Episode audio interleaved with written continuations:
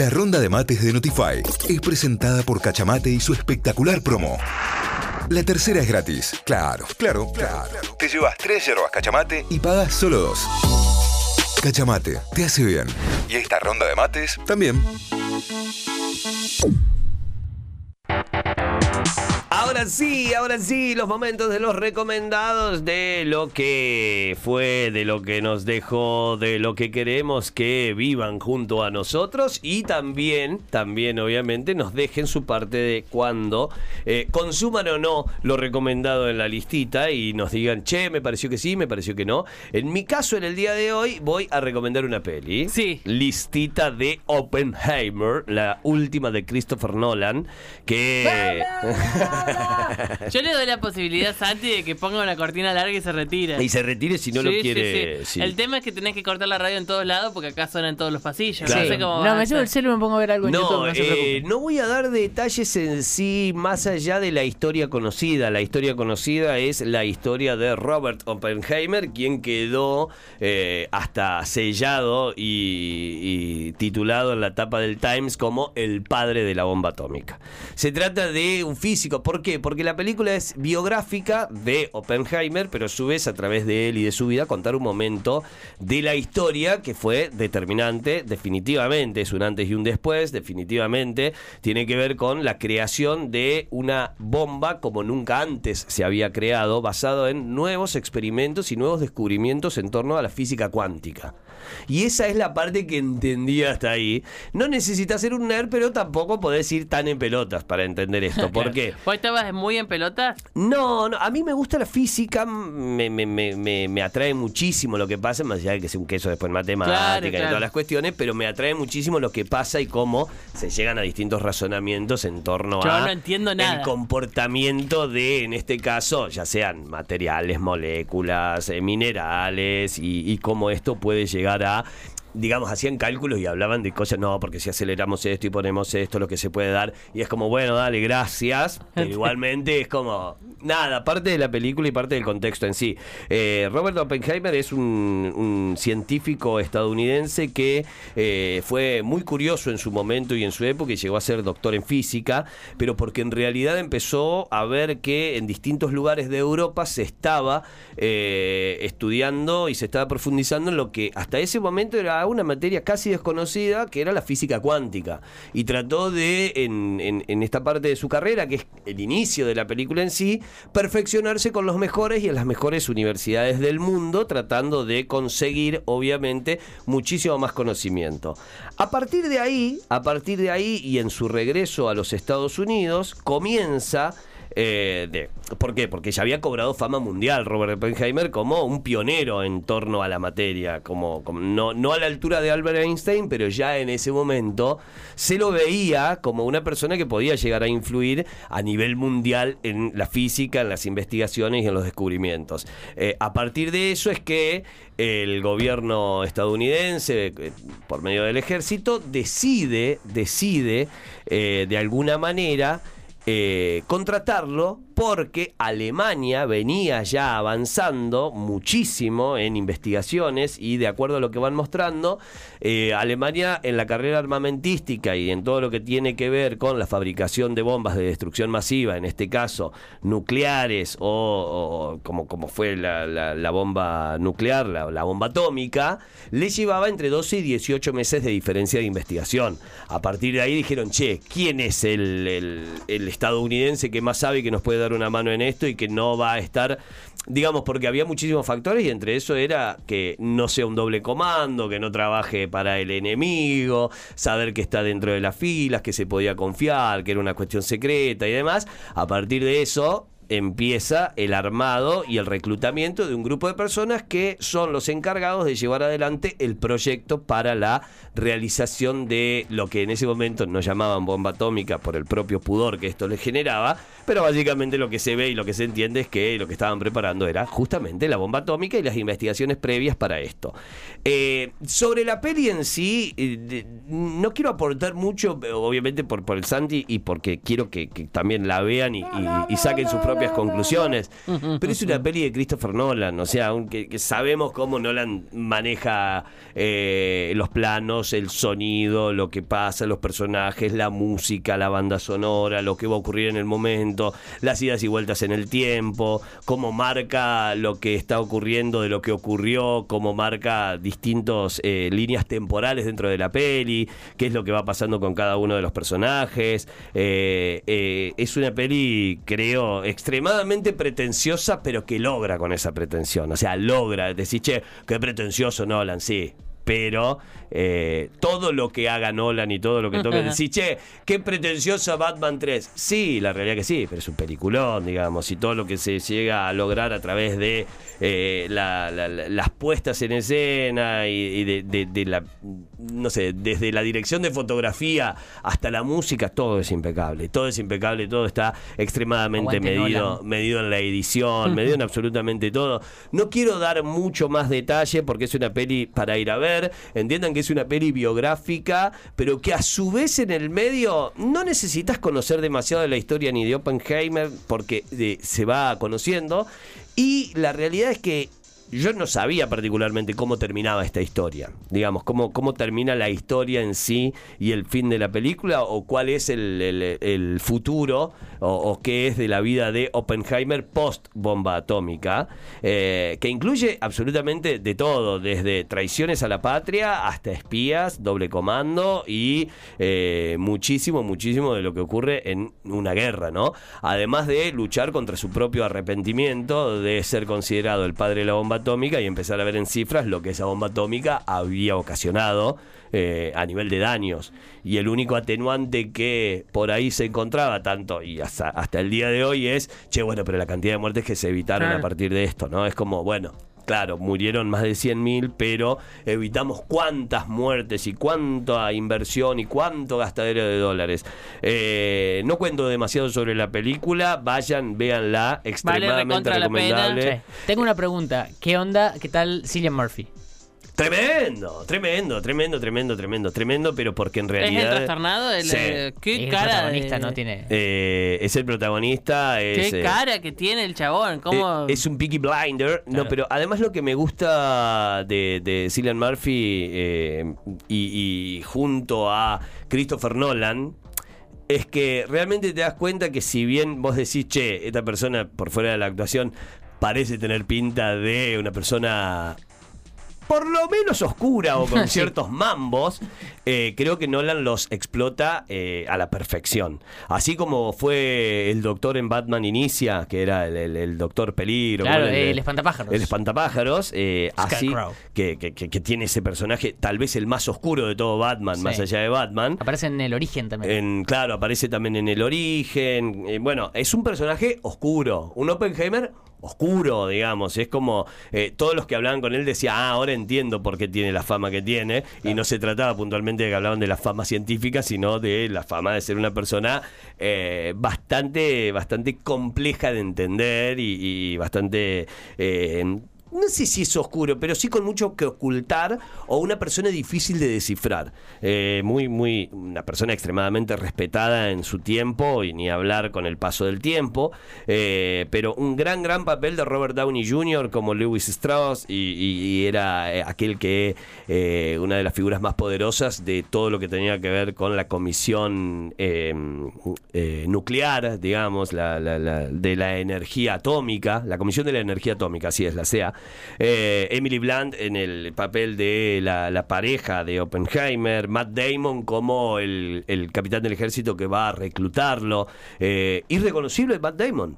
Gordo y con bigotes. O sea, irreconocible. Matt Damon eh, es tremendo. Bueno, ni hablar del papel de Robert Downey Jr. también como una especie de villano dentro de todo esto. Eh, vayan a verla, vayan a verla por, el valor histórico que tiene, por todo lo que se juega. No es solamente una cuestión de guerra, es una cuestión muy filosófica también de, cómo se planteaban el hecho de fabricar o no un arma de destrucción masiva como esa, eh, cómo se ve el inicio de lo que puede llegar a ser la Guerra Fría en ese momento, que todavía no estaba tan instalado ese concepto de Guerra Fría y la carrera armamentística, eh, cómo queda parado el comunismo, cómo queda parado los Estados Unidos. Eh, nada, vayan a verla porque es tremenda, tremenda, tremenda esta peli biográfica de suspenso del eh, eh, físico nuclear, de, de- de aquel descubridor de, de todo lo que fue una rama importantísima, importantísima de la física. Robert Oppenheimer, la peli última de Christopher Nolan. Vayan a verla, mi recomendado de La Listita. Listita. Muy bien, eh, es mi turno. Pará, ¿Te sentiste eh, bien? ¿Te sentiste bien? Para- Tengo todas las manos transpiradas. ¿Para Pero, me- eh, eh, fue muy cuidado, fue muy La cuidado. gente Spoiler está diciendo, free. cállate, cállate, cállate, no, cállate, que me fue un, fue un desespera. desnudo tremendamente cuidado, A lo chicos. Kiko el siempre dice. ¿Eh? ¿Qué dice? A lo Kiko Cayo siempre. No, pero no entiendo. No, no, no Eh, fue. no, tengo que decir que estuvo bien. No dije ¿Estuvo nada. bien? Estuvo bien, No dije bien. nada. Podría haber hablado Estuve de al borde del escenas. infarto un par de veces. No, pero- no, pero no, digo, no, no, no, podría haber hablado de escenas emblemáticas dentro de la película, de De momentos. Chapan y esas cosas, ¿no le dijiste nada? No, no, no. bla, bla, bla, Eh, un dato, bla, un dato bla, fundamental. Alto bla, mujeriego, bla, Oppenheimer. bla, Ah, mirá. Altísimo. bla, bla, bla, Es un dato biográfico, Solo Santi, eso. no te cambia No, nada. no, biográfico, Ahora biográfico. te toca a vos. ¿Ya está? Sí, sí, ok. sí. Eh, es mi turno en la listita de hoy. Hoy vengo con un podcast. Creo que es la primera vez que recomiendo un podcast en la listita porque el otro día compré a Selga en casa. Esa. Y cada vez que compro a Selga hay que lavarla, ¿viste? Y si son dos, los paquetes enteros es mucho tiempo entre que le corto los- las penquitas, la, la parte de abajo, Ay, la lavo una por lo una y todo. Santi mirando Entonces, lavando y, y afuera. cada vez que largo a Selga es mi momento para escuchar un podcast. Felicitaciones. Entonces me pongo, me pongo un parlantito, es Sí. mi momento para escuchar podcast en la semana ¿Vos cuando lavo la Selga. creo que el último capítulo de un podcast que escuché lo hice lavando a Selga? ¿Vos sabés que es, es un re momento podcastero lavar a Una- Selga. Un podcast que me recomendaron que me pareció tan... Claro. Tan, Porque tan rara la recomendación que lo escuché y dije, ¿por qué estoy escuchando esto? Pero bueno. ¿Qué? Y bueno, me había quedado sin. eh, todos los que venía escuchando habían terminado, ya había escuchado los últimos capítulos, así que dije, tengo que encontrar uno nuevo. Y este me apareció apenas abrí Spotify. O sea, me- el, el algoritmo me recomendó esto. Y le di play y me sorprendí. Es un podcast de una productora que se llama Interés General, que sinceramente no la conocía, la conocí por este podcast. Y buscándolas en redes veo que tienen un montón de, de series. Claro. Algunas con uno o dos episodios y otras con 200 episodios. O sea que tienen mucho, mucho material para ir eh, viendo distintas categorías y demás. Tienen una linda web, pero yo los encontré directamente en Spotify. Y se llama Rodrigo, la leyenda continúa. Es un podcast sobre la vida del potro, de Rodrigo. Que tiene cuatro episodios. El primero se llama Aprendiendo a Vivir. El segundo se llama Muy Bueno. El tercero se llama Lo Mejor del Amor. Y el último se llama como el podcast. La leyenda continúa. Básicamente es un podcast en, eh, contando la historia completa de la vida de Rodrigo desde que nace hasta el accidente y el fallecimiento en el año 2000. Em, ¿Qué pasa? Me gustó mucho, me gustó mucho porque tiene mucha entrevista. Habla la persona que va llevando adelante el podcast, que es el narrador, el que va contando y uniendo cada punto, pero con mucha voz invitada. Entonces todos los episodios tienen muchas voces extras, bueno. sumadas a la narración de la misma historia. Así que no es alguien que bajó de Wikipedia la vida de Rodrigo y te la leyó con musiquita de fondo, sino que tiene mucha, mucho trabajo de producción, con muchas entrevistas, con muchos protagonistas importantes y demás. Eh, lo cual me hizo, ah, y acá como un disclaimer, si sos eh, nacido y criado en Córdoba Capital y seguiste la carrera de Rodrigo en ese momento, yo cuando murió Rodrigo tenía 10 años, o sea que era muy chico, eh, quizás este podcast a lo mejor se te queda corto, o decís, che, hablaron esto, o dijeron esto malo, le faltó esto y fueron más por acá y menos por acá, o lo que sea. No hablaron de ese baile esa Claro. noche en Palmira que. Claro, a mí que la historia de Rodrigo me llega con las- los hits y nada más, y obviamente conocí un poco la historia de que había surgido acá en Córdoba como músico, de una familia de músicos, que no le va bien al principio, que no tiene éxito y se va a probar suerte a Buenos Aires y la recontra mil rompe y le va perfecto, eh, que se muere el padre, mucho también por la película que se estrenó hace poquito, eh, con más datos sobre Rodrigo, pero había muchas otras cosas que conocí gracias a este podcast. Y para mí eso ya cumple y listo, y me gustó y lo bien. disfruté. Son los cuatro episodios que duran más o menos media hora cada uno, así que tenés un rato para, para escuchar. Eh, decía, tiene mucha, muchas entrevistas y que a mí me sirvió para conocer un montón de cosas que no sabía. Y eso ya eh, cumple con el check. Eh, nada más que eso porque no hay mucho más que contar, simplemente que me pareció que muy bueno y además me parece que está bueno también en cuanto a la estética. Porque Claro. los podcasts son 100% atención. No puedes ir, ir a hacer otra cosa y volver como a lo mejor mientras ves algo en la tele. Sí, sí, no Eh, es un programa de radio. es eh, tenés que prestar atención y tenés que ir escuchando bien todo pre- atentamente. Eh, Y me pareció que estuvo muy bueno, muy prolijito en cuanto a la, a la- a la estética y demás, y eso me gustó, teniendo en cuenta que es una productora que no conocía nada, que no... ¿Hay a- algún, no la tenían de antes. eh, algún dato por ahí que te haya sorprendido de los que no sabías, de los que no conocías? ¿Algún dato que nos podemos encontrar ahí que digas, este? Eh, me, me sorprendió mucho lo de la lo de los primeros años. Ah. yo sabía que no había tenido éxito acá, pero no sabía que había estado tanto tiempo dando vueltas y estando en el under de acá de Córdoba y, y, tocando en un montón de lugares por un chori. Claro. Básicamente, cobrando eso. Eh, y después, bueno, va contando toda la historia de cuando llega a Buenos Aires y demás. Habla con muchas eh, parejas, exparejas de Rodrigo. Eh, habla el hijo, hablan ex músicos. ¿Habla Maritza Bali? Eh, no, Marisa no. Eh, No, hablan otras. Eh, ah, que se llamaban eh, Las Bebotas. Las Bebotas era la- el nombre de la banda de fans. Sí, por- las de acá, porque Las él, de Buenos él Aires, llega ¿no? a Buenos Aires con el chupetito de plástico puesto, viste que se sabe Sí. en los Claro, bueno, 90s. y eh, ahí en el podcast y de cuentan ese venía. dato, que cuando llega a Buenos Aires no se le dijo el potro de una, sino que se lo conocía como el, El bebote, bebote. el bebote Bebo. cordobés. Buena, Bebo. Entonces de- después cambió el, el- el apodo a, a el potro, pero bueno, se llamaban las bebotas, las club de fans. La- una de las Un chicas del club de fans... La película empieza un poco así también, que el, el- el manager que lo toma en Buenos Aires, que hace- el actor es Fernán Mirás, le dice, sacate eso, vestite Claro. bien.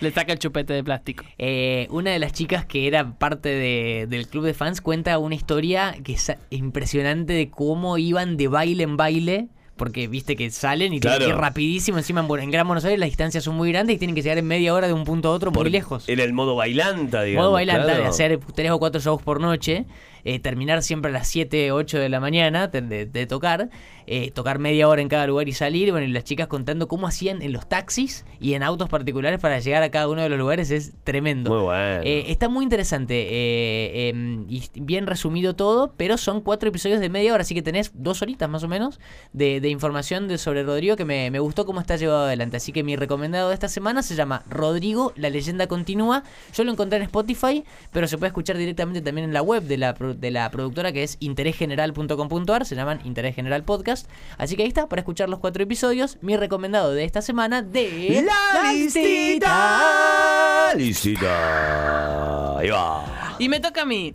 Eh, yo anticipo este, esta listita Atención. diciendo que eh, yo soy pésima jugadora de cualquier cosa. No me gusta jugar. No, No, el básquet sí, Tita, el básquet de No, pero el, deporte es otra cosa, Ah. digamos. Esto hablo de juegos. Ah, de- bien, bien, bien. Soy pésima jugadora de juego de mesa, me gusta la carrera de mente y el Tetris, el resto, no sé, no, no me divierte, no le encuentro. El, el juego de la boca es como ir haciendo así. A todo me parece simplista y aburrido y no sé qué, y no me engancho. Bien. El tag me parece la cosa más espantosa que se haya No, inventado bueno, en el me mundo. levanto y me voy. Por eso yo te digo que te lo anticipo para que entiendan que la fascinación. Nos vamos. Eh, anticipo eso para que entiendan que para mí fue muy divertido y descubrí que era muy divertido, ¿me entendés? Es como descubrí que me podía divertir con un juego que además es un deporte para algunos. Eh, fui a jugar al bowling. Muy Bien, muy bueno. Y lo, reco- lo recomiendo en función de que es una actividad es una actividad que pudimos hacer los cuatro en casa. En casa somos dos adultos, eh, ponele dos adultos, eh, rondando los 40 años, una de 13, una de 8 y el bebé. El bebé dormía en el coche. Perfecto, Chao, con la claro. música al palo, reggaetón al palo, no sé ni qué música era, no Ni entendí. le importó a él. Luces, esta- eh, las luces, las negras que te reflejan. Uy, mira, tengo baba del bebé. en luz. Me acabo Eh, las luces negras que reflejan todo lo blanco. Yo tenía Claro. un corpiño blanco puesto, estaba así que era Marik Zavali en el bowling. Bueno, bueno, Eh, hola, hola. Yo soy una mujer eh, laburante, exitosa. No tengo por qué arrepentirme, dijo Marik Zavali. Eh, bueno, la cuestión es que fuimos al bowling con toda esa cosa que tiene el bowling así grandilocuente, de las luces, la música, la bola que brilla, no sé qué. Y los cuatro podíamos jugar. La realidad es que la bola más liviana sigue siendo muy pesada para alguien de nueve años, ¿Que son digamos. lilas o no? El, rosadas. Ah, rosadas. rosadas. como Barbie. En este caso, capaz que Claro. no sé, capaz que cambian de colores dependiendo del bowling. Y jugamos los cuatro. Y fue divertido en función de que pudimos hacerlo los cuatro y a los cuatro nos resultó divertido, fue competitivo, fue Claro. estuvo bueno, estuvo realmente bueno. Yo había jugado en un par de veces en la adolescencia en esta misma pista. Eh, pero pero ni me había como no- no- iba con otro plan digamos Claro. íbamos a tomar cerveza digamos, sí, no, sí. no íbamos con el plan de jugar Era al una birra y de cuando tiraban una bocha. Sí, digamos. te tocaba y tiraba, ahí, qué sé yo. En este, en este plan que fue entretener a niños en vacaciones de invierno, eh, no es barato si tenés que ir solo, pero si lo pensás en un entretenimiento para cuatro, comprar una línea sigue siendo más o menos económico. No sé cuáles son los precios acá, pero allá rondaban los 3 mil pesos más o menos la línea. Jugás un rato, jugás Sí, una sí, hora, sí. digamos. Tenés un rato de, de esparcimiento con un precio más o menos accesible para, para ir 4 o 5, dependiendo cuántos puedas Claro. jugar por línea.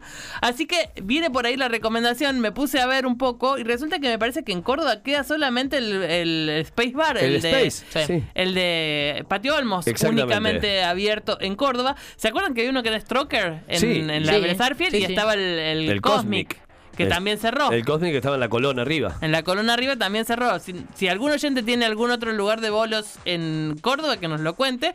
Pero en principio sería solamente el de Patio Olmos el que está habilitado en nuestra ciudad para ir a jugar al bowling. En caso de que quieras ir a jugar al bowling, tienen combos de, de comida y bebida para que hagas el combo Bien. completo. Sé que se festejan cumpleaños, no aparece en la página, pero... Sé que se festejan cumpleaños también ahí en el bowling de Patio Olmos. Esas serían las opciones en Córdoba capital. En Tucumán hay un montón de bowling. ¡Esa! Hay un montón de bowling en Tucumán. Para los que quieran ir por allá, también tienen el, el bowling de Yerbabuena, el London Resto Bowling, eh, también en Tucumán. Eh, y después, si te vas para Mar del Plata o estás en Mar del Plata escuchándonos, hay un montón de bowling en Mar del Plata. El Atlético Club de, de Mar del Plata tiene un bowling. El bowling Urqui está en Mar del Plata. El bowling Pueyrredón está en Mar del Plata. Cada uno tiene sus características. Hay algunos que son más clásicos, Claro. digamos con luces claras, con gente que se pone zapatos y demás, y otros que son el delirio este, que es como, eh, como una nave espacial de colores, Bueno. en donde te metes a jugar al bowling. Yo me acuerdo haber ido, haber ido a jugar a- al bowling, al, al Cosmic, y no, me- no recuerdo ahora, pero era obligatorio los zapatos. Sí, era te- obligatorio que te ponías- ponerte los zapatos de, daban de tu bowling. no, en Te este, en el que daban. fui yo, fuimos con todos en zapatillas. Claro, no, no, vos ibas y en ese momento cuando compraba la línea decía, bueno, ¿qué talle? 41. Bueno, dejabas tus zapatillas Claro, ahí sí, y te daban las A los que son un poco que había usado medio Córdoba, ¿no? Ah, era eso me da un poco de impresión a mí. Había que ir con dos medias de repuesto mínimo, ¿no? Claro, es como las botas Sí. de Bariloche. ¿Cuánto calza? 44, ibas con cuatro medias. así. y un lisoform. Pero bueno, si, si conocen algún otro lugar en donde esté bueno jugar el bowling, recomiéndenlo porque me parece que va a empezar a ser una actividad familiar bastante de, de- de bastante repetición porque estuvo realmente bueno, porque estuvo bueno jugar Bueno. todos, eh, todos se divirtieron y me parece que es una opción eh, entre económica, por un lado, divertida y distinta. A los que lo toman como un deporte se cagarán de risa de cómo juego yo, digamos, le copiaba al de al lado que tiraba todas las tiraba todos los pinitos, no sé qué. Yo le copiaba cruzando toda la pierna y todo, pero nací sin Oh, coordinación, así que imagínate. técnica, la te- una vez que agarraste la técnica es tremendo. ¿Sí? La técnica de la pierna. Yo tengo Claro, un la problema. para atrás. Tengo un problema sería con el, el lado izquierdo. Se me iba la Se te bola iba, sí, se te siempre, iba siempre. por el izquierdo sin tumbar nada. mira qué desviada. Eh, esa y la de si el día que le agarrás la mano a tirar la bola con Spin. efecto. con el- ahí está. Spin, se llama. Cuando Y va girando. Te va. tu- tumbé dos veces los 10. ¡Ah! ¡Strike! ¿Strike se llama eso? Strike. Felicitaciones para mí entonces. Y cuando, Ah, ti- cuando tú los 10, pero en dos tiros, es un spare. Que te hace medio triangulito nomás. Claro. Exacto, Eso en la un pantalla. Entonces teníamos la pantalla con el puntaje y la pantalla con el partido de Messi. Y todo en el mismo tiempo. Ahí va. Imagínate lo que fue eso, hermoso. Así que esa fue mi listita de hoy. Vayan a jugar al bowling. Muy bueno. Excelente, recomendado La listita. Para que tengan, guarden y consuman para cuando quieran, chicos. ¿eh? Lo que sí, si van a ver Oppenheimer, ah, no, esta es no, recomendado. No, no, no, pará. eh, saquen entradas con anticipación. Ah. Saquen entradas con anticipación porque es una locura. Fui el sábado a la noche, me quedé sin entradas en la cola del cine. Y el domingo terminé yendo a la tarde, conseguí dos lugares en distintas filas que eh, debo, re- debo agradecer, mira, nobleza obliga, a una joven que llegó con sus dos amigas y yo estaba ocupado en su lugar. Digo, bueno, si viene alguien, obviamente me corro. Cuando llegan, digo, ah, chica, este lugar de ustedes, me voy para atrás. Y me dice, no, no, no, quédate. quédate. Quédate, Me vio ahí en, en- claro, me vio muy en, en- en situación de Categoría, este va a chapar en el cine. Entonces me dice, no, no, no, ¿Cómo quédate ahí. eh? ¿Cómo estás? Quédate ahí, todo bien. Y se sentó en el asiento mío que estaba atrás. Así que un gran abrazo para esa eh, persona empática que bajó desde eh, la. Que, que bajó directamente desde el cielo para ceder su Muy lugar. Notify, las distintas miradas de la actualidad para que saques tus propias conclusiones. De 6 a 9, Notify, plataforma de noticias.